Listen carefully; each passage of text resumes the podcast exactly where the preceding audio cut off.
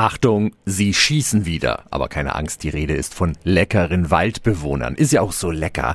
So ein Gericht aus selbstgesammelten Pilzen, aber mitunter auch gefährlich. Was Sie beim Pilzesammeln beachten sollten, klären wir jetzt. Jetzt Tipps für ganz Franken. Hier ist unser Wiki Peter. Die ersten Pilzsammler habe ich schon gesehen, die stürzen sich im Wald schon auf die Pilze. Ursula Hirschmann von der Naturhistorischen Gesellschaft Nürnberg. Sie sagen, so früh sollte man aber mit Bedacht vorgehen. Warum? Man sollte beim Pilzesammeln erst einmal die ganz kleinen stehen lassen, weil die kann man noch nicht richtig erkennen. Außerdem sollen die ja die Chance haben, zumindest ein paar Sporen abwerfen zu können, um sich weiter zu verbreiten.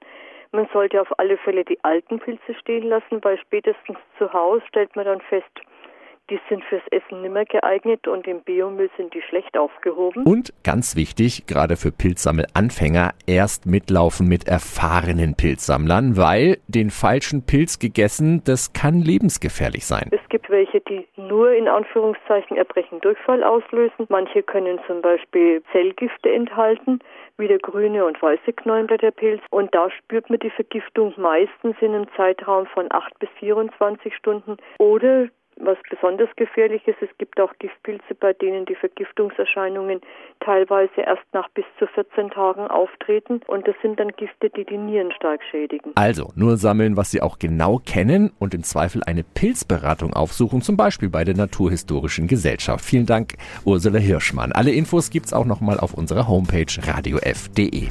Tipps für ganz Franken von unserem Wiki Peter.